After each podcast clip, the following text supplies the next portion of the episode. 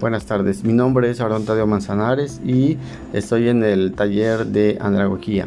Eh, ahora eh, presentaré a ustedes las competencias de un andragogo.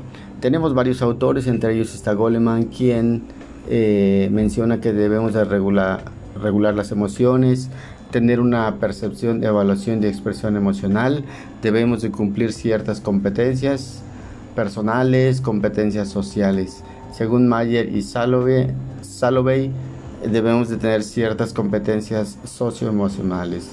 El otro autor es David McClellan, nos dice que debemos de tener competencias para la evaluación, para realizar un informe y tener cierto ego y moral. Y por último, Richard Boyazzi dice que debemos de tener una competencia umbral y competencias diferenciadas.